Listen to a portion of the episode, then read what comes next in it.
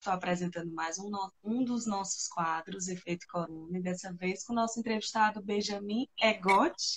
Nome corrido. Egot, na França, diretamente da França.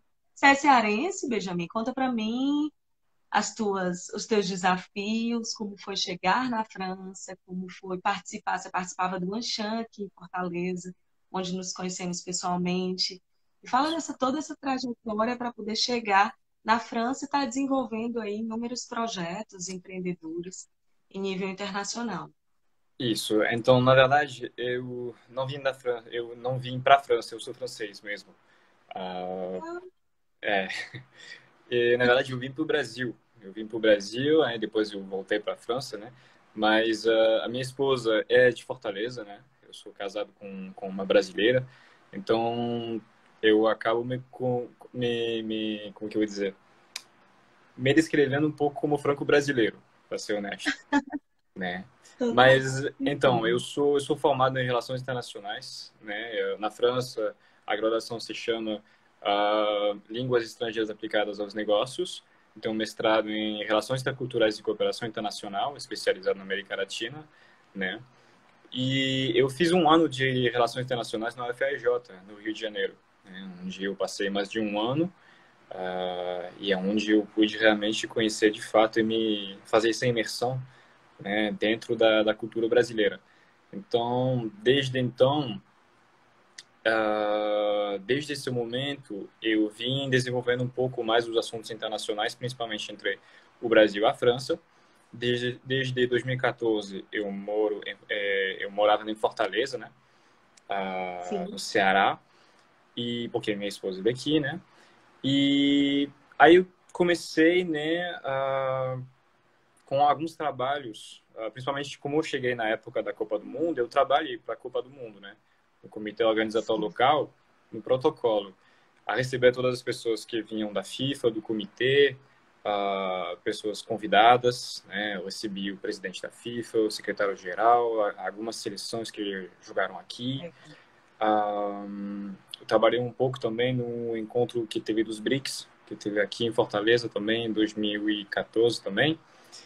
E depois, como todos os gringos que moram um tempo no Brasil, eu fui professor de línguas, né? Professor de francês e de inglês.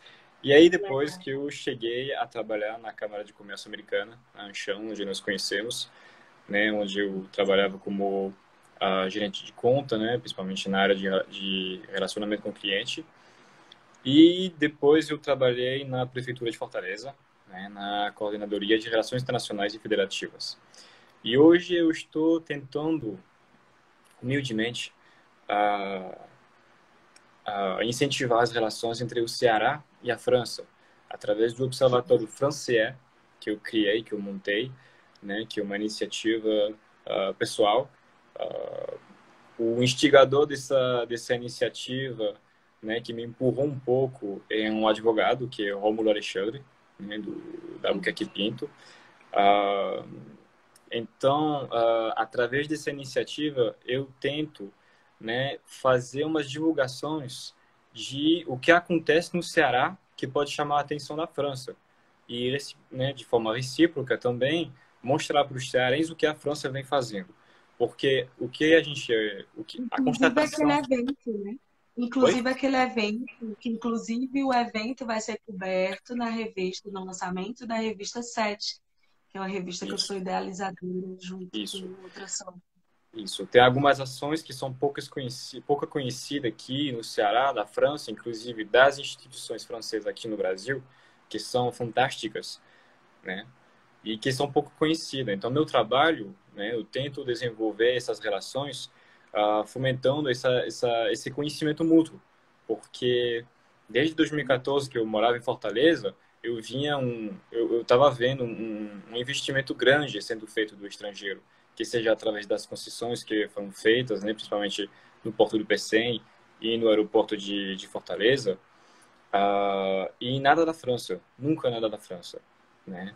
E, então, meu trabalho é realmente mostrar a França, que o Ceará, o Brasil não é só Rio de Janeiro e São Paulo, que também existe o Nordeste, que o Nordeste tem grande valor também, e especialmente tem grande valor nas questões que são de grande interesse da França e do mundo inteiro hoje, que é a sustentabilidade e as energias renováveis.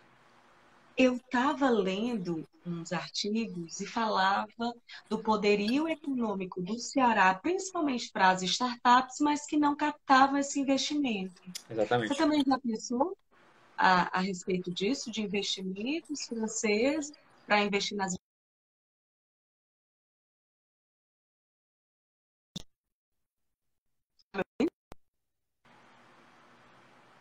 Benjamin? Oi, desculpa, você estava bloqueado. Tá me ouvindo? Mas você já, você já se atentou a isso, a investimento em startups cearenses? Então, uma das vertentes, na verdade, o principal assunto que eu tento abordar dentro dessa iniciativa minha é justamente o setor de inovação e ecossistema de startup. Né? Uh, tem que saber que a França é, é um principal uh, investidor na Europa em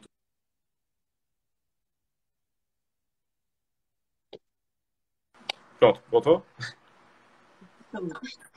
que, é tudo que tem a ver com inovação. investidor na Europa. Isso, com tudo que tem a ver com, com inovação. E tem que saber também que a, a França, a, no Brasil, ela é o principal empregador estrangeiro no Brasil, né? Uh, e a França ela tem várias iniciativas que são diretamente viradas para a transformação digital, para inovação, para startup, né? Na França, não sei se vocês sabem, mas na França existe em Paris a Station F, que é a maior aglomeração de startups no mundo. Dentro dessa, eu não sei se a gente pode falar de incubadora de startup, tem mil startups Sim. lá mil startups que estão uh, fazendo todo um ecossistema, que estão se desenvolvendo juntos ao poder público e ao setor privado também. Né? Uh, existe uh, a rede de câmaras de comércio francesa, ela é muito bem feita. E também tem de mencionar uma outra agência francesa, que é a agência que cuida de todos os investimentos estrangeiros franceses, que é a Business France. Né? Uh, e a Business France, ela tem, por baixo do seu guarda-chuva, ela tem uma iniciativa que se chama La French Tech. A French Tech é um, como é que eu vou dizer, um, uh, uma frente organizada de todas as startups francesas, tanto na França quanto no mundo, né? Uh, eles obviamente têm muita muita iniciativa dentro da França, mas eles têm, se não me engano, 55 escritórios no mundo inteiro. E é, existe um aqui, é, tem um, uh, obviamente aqui uh, na França, mas tem um em São Paulo, né? Uh, que trabalha diretamente com a Câmara de Comércio França-Brasil, que faz um trabalho fantástico também. Né? Inclusive, ultimamente, a Câmara Francesa criou o seu primeiro canal YouTube, que é a TV França-Brasil. Se alguém quiser entrar lá, eles estão publicando várias coisas lá, bem bacana. A Sandrine Ferdinand, que era a presidente até agora da Câmara Francesa, ela tem uma ação espetacular, principalmente uh, em tudo que tem a ver com inovação, mas como também uh, ela é pessoalmente envolvida nesse assunto, em tudo que é com relação à, à inserção da mulher justamente nesse mundo uh, corporativo. Né? Então, várias ações que estão sendo feitas. Perfeito. E me contextualiza a forma de empreender na França. Você já falou de algumas tendências aí, principalmente desse projeto seu inovador. Você já é quase um cearense também, fazendo essa intenção do Ceará com a França. E como se lançar isso digitalmente? Eu vejo seu poderio no LinkedIn para atrair o cliente ideal, para atrair o investidor ideal e se relacionar com bons networks. Se não fosse a sua marcação, eu nunca ia saber desse projeto é, relacionando o Ceará com a França, jamais iria fazer o convite disso tudo ser propagado numa revista de lançamento. A gente já vai ter uma abertura da revista o lançamento de um evento internacional através de vocês, de uma marcação, como é ter esses insights e atrair resultados práticos, né? Então, a, a forma de empreender na França, ela é, eu vou dizer, bastante fácil. Né? Se qualquer pessoa que quer abrir uma empresa uh, pode fazer e ter muitas informações uh, na internet, justamente ou diretamente com o governo francês, né, que facilita esses processos. Inclusive, eu acho que em comparação a, a, a, certos outros países, abrir uma empresa na França não é tão, não é tão caro. Né? Se eu pegar, por exemplo, uh, o exemplo de uma empresa. Uh, qual que é isso? Aqui, por exemplo, uh, o custo de criar uma empresa individual, por exemplo, ele varia entre 25 uhum. e 155 euros. Né? Então não é, não é muita coisa. Uhum. Né? Uh, depois que você quiser criar uma sociedade, de fato, né? Uh, tem vários tipos, uh, aí pode ir em torno de 370 euros. Mesmo assim, não são valores né, muito altos. Né? O, o, mais, o, mais, a, o mais alto custo que você pode ter na criação de uma empresa, justamente, é, pode ser de até 400 euros. Né? Uh, obviamente, depois disso, você tem que você tem todo um processo de registrar e matricular a sua empresa para torná-la realmente dar vida a ela. Mas esses processos eles são muito uh, claros, eles são facilmente encontrados na internet ou uh, através das câmaras de comércio que existem na França toda, né? uh, nos órgãos públicos também. E, obviamente, tem toda uma, uma parte do setor privado, algumas empresas que uh, são especializadas justamente para acompanhar você para criar sua empresa. Uh, agora, do ponto de vista da, do digital, é muito importante hoje em dia. Eu acho que uma empresa que não que não tem sua vertente digital, ela não tem muito como sobreviver. Né? Hoje a gente vê que uh, dos 52 milhões de internautas que existem na, na, na, França, 37 milhões compram na internet. Então não é um mercado que você pode ignorar. Então é um mercado completamente digital, completamente online, que não foi tão afetado com a pandemia, porque já havia praticidade disso.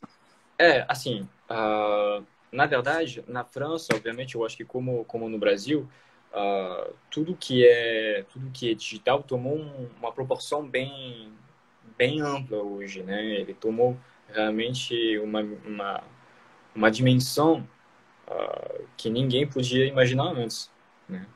Então, uh, tudo que é aplicativo de entrega, por exemplo, mas a gente vê muita, muita coisa também de solidariedade, né? Muitas pessoas que disponibilizam alguns serviços, é, alguns serviços que normalmente eles não, eles não entregariam, começaram justamente através de certas plataformas a, a, a se disponibilizar.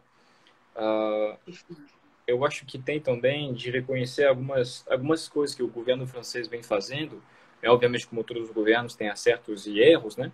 Mas uma das coisas que, que eu achei bacana, que, que eu vi, que passou na TV, que eu, andei pesquisando também um pouco mais sobre, é que no site do governo, por exemplo, o ministério que é mais envolvido nisso tudo é o Ministério da Economia e das Finanças, né?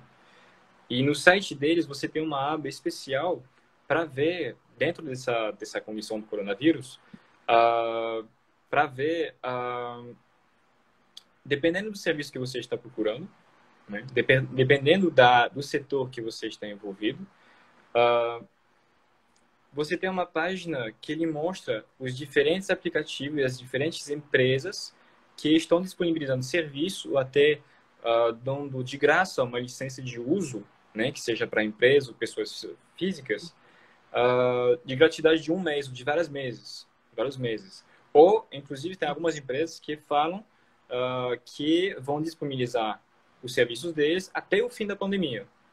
Então, eu acho que isso é uma, é uma, uma coisa muito bacana e tem que, tem que ser realmente uh, aplaudida, né? Propagado, divulgado, né? Isso, e me fala em meio ao coronavírus é, se houve ou não paralisação, como é que tem reagido o comércio, como é que podemos pensar em novas formas de modelo de negócio. Me fala a praticidade daí, se é 100% isolamento, é, como a aceitabilidade da sociedade também.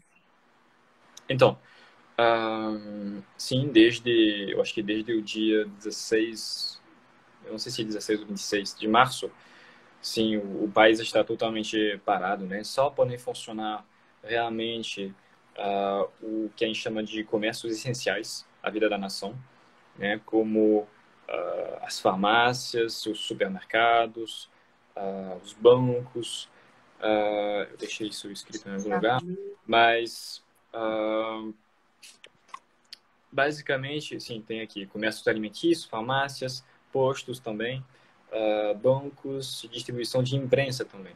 Uh, isso está continuando funcionando. Além de, obviamente, todos os serviços públicos, uh, serviços de transporte, nem, obviamente, os restaurantes, eles não podem mais acolher pessoas para comer, mas o serviço de entrega funciona, e funciona, funciona tá bem. Obviamente, para para alguns, para alguns uh, que trabalham justamente nesse setor, nesse setor da, da alimentação, está sendo difícil. Hoje mesmo eu vi uma reportagem uh, que mostrava um, um bar, né, um restaurante em Paris, que estava uh, tendo dificuldade de sobreviver, né? Porque ele está totalmente fechado, não tem serviço de entrega, mas enfim, está tá sendo difícil. O governo francês ele o, o, o, Macron ele falou várias vezes na TV ao vivo, né, para justamente falar um pouco das medidas que iam ser adotadas, né, na França. E para as empresas ele falou assim que não é para se preocupar, o Estado vai pagar. Né? Ele, então ele desbloqueou um financiamento uh, bancário para as empresas uh, de 300 bilhões de euros, tá? Uh, então, várias empresas podem fazer empréstimos sem, sem necessariamente reembolso exigido durante um ano. Tá? Depois, esse, esse reembolso ele pode ser feito, é, diluído ao longo do, do, dos meses, mas só depois de um ano. Né? que mais que, que tá sendo? Com relação à população, uh, foi bastante entendido, vamos dizer assim. As pessoas ficaram nas suas casas, uh, obviamente, como em todo canto. Elas aceitam ordens, né? Tem o Estado como poder hierárquico mesmo. É, assim, na hierarquia do Estado. Assim, somos franceses, então gostamos de reclamar. Né? Mas a gente acaba sempre fazendo. Né? Uh, eu vejo, por exemplo, o exemplo dos meus pais. Uh, eu sou nativo de uma cidade muito pequena, uh, rural, né, que fica na fronteira com a Bélgica. Né? É uma cidade muito pequena, inclusive eu acho que não chega a ter 10 mil habitantes, eu acho que são 9 mil. Uh, mas lá, uh, sim, as pessoas ficam em casa. As pessoas realmente entenderam que o perigo é muito grande. Né? O perigo é grande. A gente vê o que está acontecendo nos Estados Unidos, em Nova York. Lá não é brincadeira que a gente vê o que acontece também nos países que não tomaram as medidas uh, corretas em tempo apropriado. Né? Uhum. Então, por mais que a gente seja, o, eu acho que o terceiro país da Europa mais sofrer né, do coronavírus, é, a Itália vem em primeiro lugar, a Espanha em segundo, eu acho que depois vem, vem a França. Uh, mas, de uma forma geral, a gente vê o cidadão francês que aceitou aceitou as medidas. Inclusive, tem umas medidas um pouco mais coercitivas, né? Porque é assim, se você quiser sair da sua casa, você pode, mas você pode e você deve sair com uma declaração, que a gente chama de atestação aqui, na qual está uh, escrito o seu motivo de saída, né? Uh, você tem que colocar a hora que você está saindo e a hora que você pretende voltar e o motivo da sua saída. Né? Não são todas as saídas que são autorizadas, uh, mas, por exemplo, a gente aceita prática de prática esportiva, atividade física. por exemplo, se eu quiser correr, eu posso correr, mas eu posso correr do meu domicílio e ficar no porte de um quilômetro. Eu não posso sair dessa, dessa zona de um quilômetro né, ao redor do meu domicílio. Uh, se eu quiser andar com um cachorro, mesma coisa. Né? Uh, tem que respeitar isso daqui. hoje, em Paris, foi decidido que uh, pessoas que querem correr, pessoas que querem passear com cachorro, elas não podem fa mais fazer isso durante o dia. Tem que ser antes das 10 da manhã ou depois das 7 da noite. Porque durante o dia é o momento que todo mundo está saindo. Então a medida não está sendo muito, muito efetiva, vamos dizer assim. Do resto, se você desobedecer a isso, ou que a sua atestação não estiver uh, devidamente preenchida, você pode uh, sofrer uma multa de 135 euros, tá? O que equivale mais ou menos a 767 reais. Uh, depois, para as pessoas que são um pouco teimosas e uh, fazem uma segunda vez, a multa chega a 200 euros, né? dentro de 15 dias. Né? Se você fazer duas violações desse termo uh, em 15 dias, você vai ter que pagar uma multa de 200 euros. E para os mais teimosos ainda, se você fizer mais um, uma violação dessa durante 30 dias, você faz essa violação três vezes, é considerado como um, um delito, né, punido de seis meses de encarceração e uma multa uh, de 3.750 euros. Então não é brincadeira, não é brincadeira. Uh, então, através dessas medidas, o governo conseguiu fazer com que as pessoas ficassem em casa, mesmo, mesmo assim, uh, algumas pessoas, né, a gente está chegando no fim da primavera na, na França, está chegando o verão, o calor está tá voltando, né? Uh, ontem estava uns 25 graus, então o sol está aqui, as pessoas estão mais uh, propícias a sair, querem sair, estão confinadas a, a, mais de mais de três semanas já. Então está subindo um pouco a cabeça e a gente vê realmente que umas pessoas estão voltando aos parques, a andar, a caminhar. E isso vem preocupando um pouquinho uh, o, o, poder público, né? Então... Legal. E qual a perspectiva econômica do país para sanar toda essa problemática? Frente aos empresários, frente aos estudantes, frente aos idosos? Como se dá os próximos meses e os próximos modelos de negócios? Já tem alguns negócios sendo originados. Ele falou que já tem é, uma tendência muito grande do digital. Tem algum novo comércio? Alguém criou um, alguma ideia desbravadora que está à frente do mercado? Aqui em Fortaleza surgiram a impressão 3D para as máscaras. Então, automaticamente está se utilizando a inovação, a tecnologia e a criatividade para poder formas de ser ainda mais sustentável o país. Sim. Com relação à perspectiva econômica, ela não é muito, muito positiva. Eu acho que qualquer lugar do mundo, eu não, não, sei se um lugar do mundo pode dizer que vai ter uma perspectiva boa depois do coronavírus. É quase impossível. Ontem, o ministro da, da Economia francês falou justamente que a França deve conhecer sua pior recessão desde 1945, então depois da Segunda Guerra Mundial. E ele ainda acrescentou assim, a crise será violenta, global e duradoura. Então vai ser vai ser alguma coisa muito muito pesado, né? Muito pesado. A, a gente vai ter o pior crescimento do país desde a crise de 2008. Né? A gente vai estar além dos 2,2% negativo. Né? Então é, é bastante complicado. Atualmente está tendo algumas, algumas medidas justamente para manter os empregos, que, que funcionam bastante bem. Né? Na França, uh, hoje, a gente tem uma medida que chama de desemprego parcial. Né? Você não é demitido, né? mas uh, você vai trabalhar de casa. Né? Hoje, uh, essa medida atinge em torno de 5 milhões de pessoas e está custando 11 bilhões de euros. Né? isso evita realmente demissões em massas. Né? Sim. Uh, com relação. A, a gente fala muito de uh, nacionalização de certas empresas. O governo francês ele não vê isso como a vocação do Estado. Né? O próprio ministro falou que o Estado não tem vocação em administrar a economia. Então, se houver nacionalização de certas empresas, é para ser temporário. Né? Isso é, é, é bem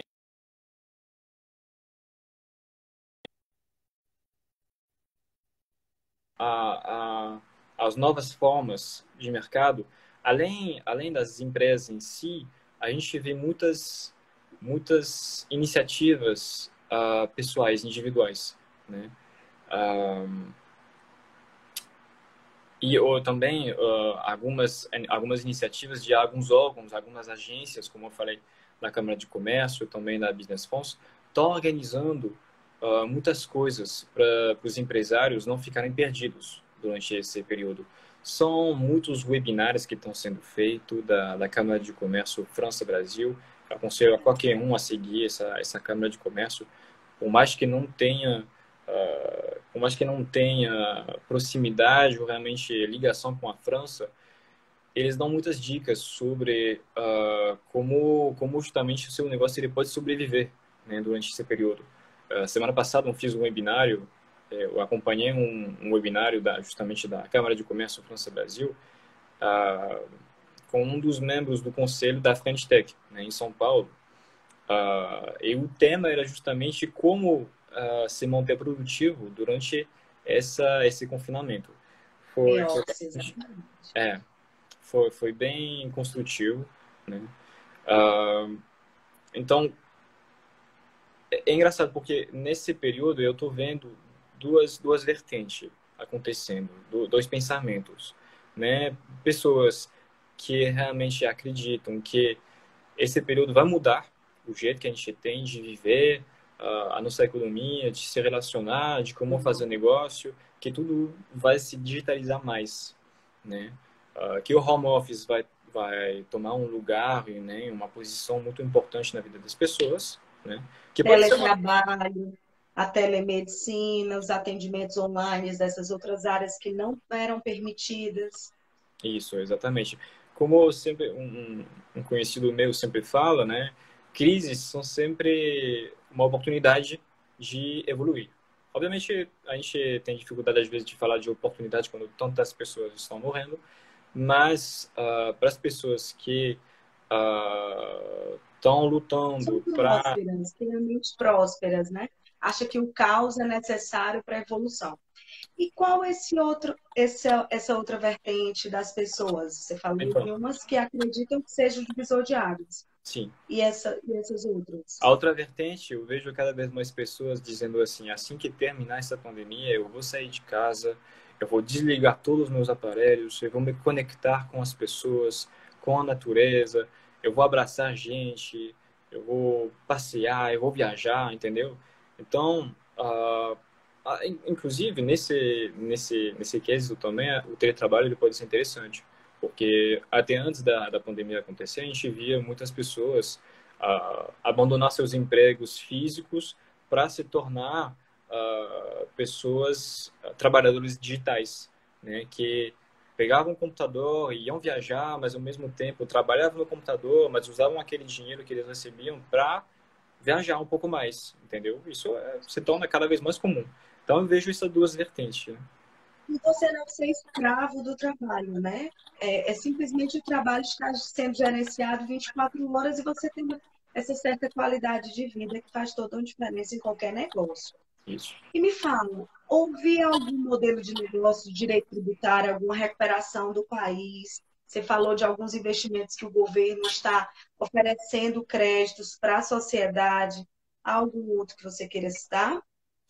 Uh, assim, como a gente está passando por esse período, obviamente, é, com relação a tudo que é tributário, o governo francês e o, Ministério da Economia e das Finanças desenvolveu, principalmente, são nove medidas né, para ajudar uh, as empresas. Então, por exemplo, a primeira é que a gente tem o prazo de pagamento de vencimentos sociais e fiscais que uh, a gente tem um adiamento né, desses vencimentos, a gente tem o reembolso acelerado dos créditos de, de imposto e de créditos da TVA, que a gente aqui uh, chama TVA, seria o imposto sobre o valor agregado no Brasil.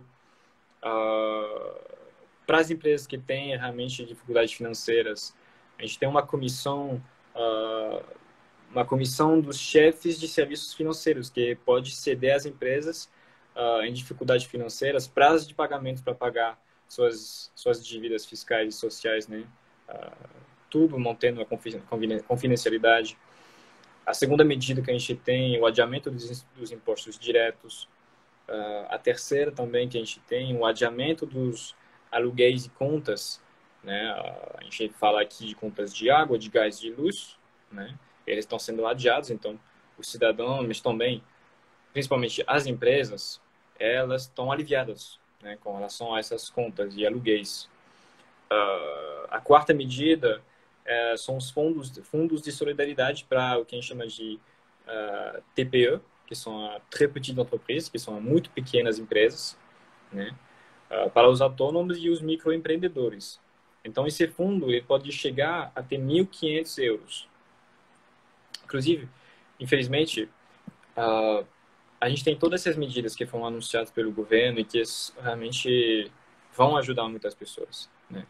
Mas a gente vê que, na prática, algumas empresas, como esse restaurante que eu falei um pouco mais cedo, estão tendo dificuldade de uh, ter isso realmente na mão. E a adaptabilidade, né? Você é. ter, receber os seus clientes, ter o dinheiro na mão e saber investir no negócio que você nunca teve, teve essa expertise, né? É, exatamente. Para as pessoas, por exemplo, eu vi hoje na mesma reportagem um joalheiro, né? Para ele que, que é, já ele é um senhor de idade, mora num bairro de Paris que não é necessariamente muito turístico. Para ele se tornar digital, vai ser muito complicado. Né? Então, ele realmente precisa dessa, dessa ajuda do governo, nem que seja para ele mesmo, para poder se alimentar. Né? Uh, hoje, a, a, o governo francês, uh, com essa medida do desemprego parcial, ele paga, se não me engano, uh, ah, 80% do salário né, da, dos funcionários das empresas. Né? O resto ele, ele é compensado. Não me lembro mais onde eu escrevi isso, mas uh, isso é uma. Ah, tá aqui. É, as empresas, uh, que seria a, sétima medida que é, é tomada pelo Ministério da Economia, é um, que é o dispositivo de desemprego parcial. A empresa dá indenização de 70% do salário bruto, né? o que equivale a 84% do líquido, né? aos funcionários. E os funcionários que recebem o SMIC, que na França é o salário mínimo, né? ou, ou, ou menos, eles recebem 100%. Perfeito. Então, é e como o governo tem lidado com saúde, inovação, tecnologia, criatividade? A gente falou de algumas problemáticas. Plano de emergência, eles estão investindo, auxiliando os grandes empresários. E, na, e a respeito da educação, é, me fala como está sendo, se as pessoas continuam estudando, se a educação se adaptou às plataformas online. É, é, e é. frente é. também aos idosos, os, os, impactos relacionados à saúde nos idosos. Na Itália estavam escolhendo quem sobrevivia ou não, quem seria medicado ou não, quem teria leito ou não. Sim, Como é que é. tem sido isso? É o terceiro mais afetado, o terceiro país mais afetado. Todas, todos esses assuntos eles são bem, bem delicados, né? principalmente o assunto dos idosos. Na França, eu sei, eu sei, que não é a cultura do Brasil, mas na França a gente, a gente tem estabelecimentos que a gente chama de EPAD, que são estabelecimentos onde as famílias podem uh, dar uma vida, uma vida uh, razoavelmente bem assistida a, a, às pessoas mais idosas. Né? Uh, não é todo mundo que faz isso, né? mas a, as pessoas que têm uma certa condição, porque eu acho que um, um, estabelecimento como esse, obviamente, tem uma ajuda do custo, de custo do governo, mas ele custa em torno de mil euros por mês. Uh, então, a pessoa fica lá nesse estabelecimento, que é parece uma, uma grande uma casa com vários quartos e tudo isso, uh, onde a pessoa tem toda a assistência médica, tem enfermeiras, tem médicos, né? Eu não sei se no Brasil a gente poderia chamar isso de casa de repouso, não sei. Sem, sem aquela vertente negativa, a gente não deixa o parente lá para morrer, né? obviamente. Uh, no início da contagem uh, das pessoas infectadas e dos óbitos também na França, ah, essas EPAD elas não foram não foram contabilizadas. Hoje a gente começou a contabilizar e a gente já está a quase 900 pessoas mortas já dentro dessas EPAD. Então, está uh, sendo bem, bem difícil para as famílias, inclusive, porque, como na Itália ou na Espanha e outros países do mundo, uh, as famílias não têm como se despedir dos seus entes que, que se foram, né? Uh, com relação à saúde, né, a, a, França ela tem uma reserva de máscaras que era importante, porém já está se esgotando. Então, foram compradas mais máscaras uh, de outros países, uh, principalmente tem esse episódio uh, de uma compra de, de máscaras com a China. Então, a China tinha um, um, um, uma entrega para fazer para a região do Grande Leste francês, né? Tem que saber que a França ela não é federal. O único estado na França é a França. Né? Depois ela é dividida em regiões que são divididas em departamentos. Né? Uh, essas regiões, que a gente chama de coletividades locais, uh, elas são centralizadas né, pelo governo francês, mas elas também têm uma certa autonomia. Não tanta autonomia como os estados brasileiros podem ter, né? não tem governador, essas coisas, mas elas têm autonomia para fazer umas compras, tomar algumas medidas de uh, políticas públicas também. E então essa região do Grande Leste, ela fez uma compra de máscara com a China e acontece que é, essa compra, na verdade, ia sair do aeroporto da China e foi comprada por três vezes o preço pelos americanos. Né? Então acaba que é, é, é uma entrega que podia ter sido feita de milhões de máscaras que não foi feita porque foi né, uma prática que pessoalmente eu, eu acho um pouco repugnante, do, dos americanos. Uh, mas dentro da, dentro da França, uh, o pessoal o pessoal que trabalha na área de saúde, ele é bem assistido, tanto uh, pelo poder público quanto pelas iniciativas de, do poder privado. Né? A gente tem na França uma empresa única que administra todo o sistema ferroviário, que chama SNCF. Uh, e a SNCF ela mobilizou uh, em várias regiões da França uh, viagens grátis para as pessoas que são da área da, da, área da saúde, né? médicos, enfermeiros, etc. a gente tem também uma migração desse desse público da saúde, porque como a região leste e norte são as mais atingidas, os médicos e enfermeiros de outras regiões da França estão se uh, solidarizando e vão ajudar, né, de maneira totalmente uh, solidária e uma iniciativa deles, né, de ir ajudar nessas regiões mais afetadas. Então a SNCF, ela fez com que o, na França a gente tem um trem que se chama o TGV, que é o trem de grande velocidade, que é um dos mais rápidos do mundo, que anda a 300, 400 km por hora, né? É o que fala, e... trem bala, né? Todo mundo fala. Acho que sim, é. E justamente uhum. a SNCF fez com que os médicos que vão se solidarizar com as outras regiões, eles vão poder viajar gratuitamente para as outras regiões. Uhum. Outra iniciativa também de um grupo privado, que é a Total, que é a grande empresa de combustível, né? a Total, ela fez com que uh, eles desbloquearam, se não me engano, uh, aqui, 50 milhões de tickets para combustível para todas essas pessoas que trabalham na área da saúde.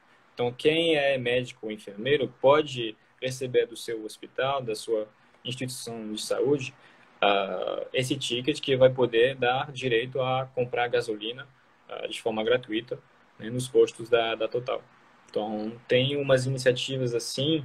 Também a gente vê que os hotéis estão disponibilizando na França quartos, uh, tanto para o pessoal da saúde, né, como também suas famílias, né, porque muita, um dos maiores problemas também são as creches, escolas. Uh, muitas pessoas, às vezes, da área de saúde uh, são pai único, mãe única, né, mas solteiros. então, eles não têm ninguém para cuidar do, dos filhos. Então, o, algum, algumas redes de hotéis estão disponibilizando quartos para receber essas pessoas, mas também não só pessoal da saúde, como também caminhoneiros ou pessoas uh, em situação de rua. que é um assunto bem complicado também. Então, a gente vê toda essa, essa rede, não só do poder público, que às vezes pode falhar, inclusive, porque o material está começando a faltar. Uh, eu vi em várias reportagens também, uh, pessoal de hospital que não tinha mais aquele aparato que a gente coloca no corpo para se proteger e estava usando o saco de lixo, né? que era a única coisa que eles tinham para se proteger. Uh, eu pessoalmente eu vejo isso diretamente porque a minha irmã ela é enfermeira, né? ela ela trabalha na Bélgica, mas bem na fronteira e todo dia ela me manda umas fotos do novo aparato dela, de como ela tenta se, se proteger e tal. A situação é bem complicada no, nos hospitais. Né? A, a, gente vê que pessoas realmente estão uh, em estado que quando a, a doença ela, ela chega, chega a um estado muito mais forte, infelizmente a minha irmã falou que não tem mais o que fazer. Você vê a pessoa e tudo que resta é né, tentar assistir da melhor forma possível. Então, a gente vê rapidamente, né? É, a gente vê, por exemplo, a, a minha sogra, que está em Fortaleza, me fala todo dia que ainda muita gente está na rua. Né? Muita gente ainda acredita que é uma gripezinha, mas... Por exemplo, o prefeito pegou, é, outros deputados né? pegaram e foram básicos, entendeu? Então, não acreditam que seja é, esse estardalhaço que está sendo nos outros países. Pois é, me passa um conselho para as pessoas que desejam se inspirar na tua carreira, nos teus desafios, principalmente de, de lançar um projeto para poder unir dois países, quiçá também um Estado, para buscar uma ascensão, é um desafio muito grande buscar essa rede de relacionamentos, os negócios que são viáveis para essa rede de relacionamentos e também unir sua expertise, né? É, a sua linguagem, o seu network daí, os seus familiares e atrair também os familiares da sua esposa, fomentando aí essa parceria, é, essa visão de negócio mais aprofundada, seus estudos direcionados para isso e atrair um público que seja qualificado também que entenda a sua, a sua função social, que entenda todo toda essa projeção que você quer, que façam vários negócios aqui entre os países, enfim. Desperta essa tua coragem, esses teus desafios, essa tua ousadia, e que possa se inspirar na sua carreira de sucesso, que se possa se inspirar também no seu país, quem sabe buscar mais informações sobre o seu projeto, é a sua oportunidade de falar ainda mais das suas realizações. Então, é, um dos conselhos que eu posso dar para as pessoas realmente que se interessam nisso é realmente ter um, uma ideia, uma ideia que considera boa e que se dê a oportunidade de, de desenvolver essa ideia. Uma das maneiras que eu, eu consigo fazer isso é realmente através da boa rede de contatos. Né? Boa rede de, de contatos do networking, uh, tanto do lado brasileiro quanto do lado francês, no meu caso, né? Uh, há de ter uh, um bom networking tanto com o poder público quanto o poder privado, né?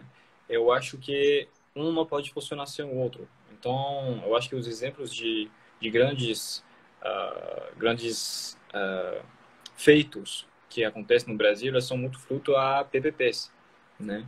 Uh, eu, pessoalmente, no meu projeto do Observatório Francês, uh, eu faço muito contato com uh, as representações dos dois países. Uh, na França, ou, ou, mesmo da França no Brasil, quanto do Brasil na França. Né? Eu tenho contatos com a Câmara de Comércio do Brasil na França, que fica em Paris. Tenho contatos nas câmaras de comércio francesas no Brasil, né? que seja em São Paulo e Rio de Janeiro.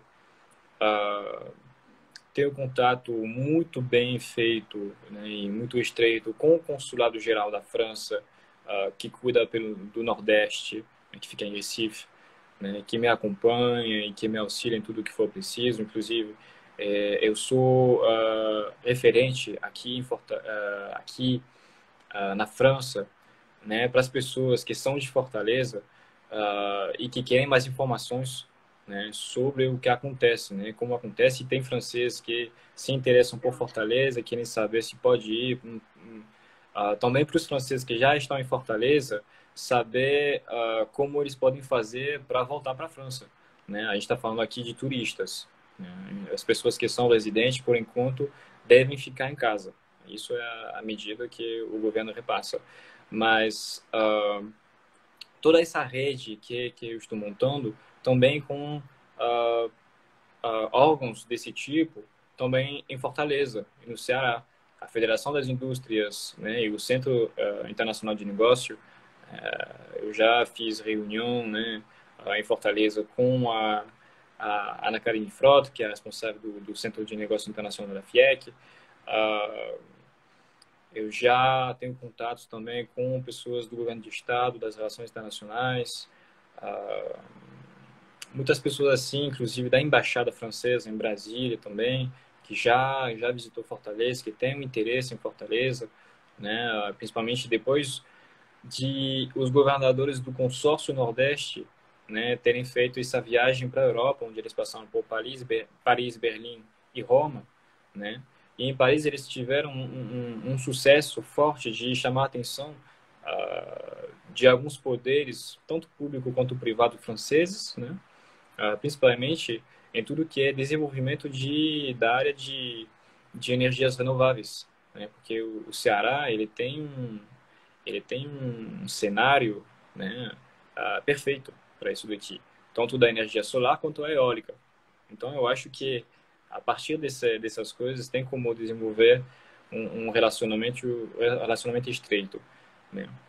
Então eu acho que a eu acho que a, a maior coisa que a gente pode uh, constatar nisso daqui é que as relações e, e, as parcerias que não foram feitas hoje ainda entre a França e o, e o Ceará e o Nordeste em geral, elas vêm de um mau conhecimento mútuo, de não saber o que é a França, de não saber o que é o Ceará e o Nordeste, uh, de focalizar só nos estereótipos, que é uma coisa que eu tento sempre quebrar, né? por exemplo, que o Nordeste e o Ceará é uma região uh, violenta, que é uma região atrasada, né? Então, quando eu começou a publicar coisas sobre o, ecossistema de startups de inovação que tem no Ceará e no Nordeste, né? No Nordeste a gente fala um pouco do Porto Digital, eu acho que quebra já essa, esse estereótipo uh, do atraso.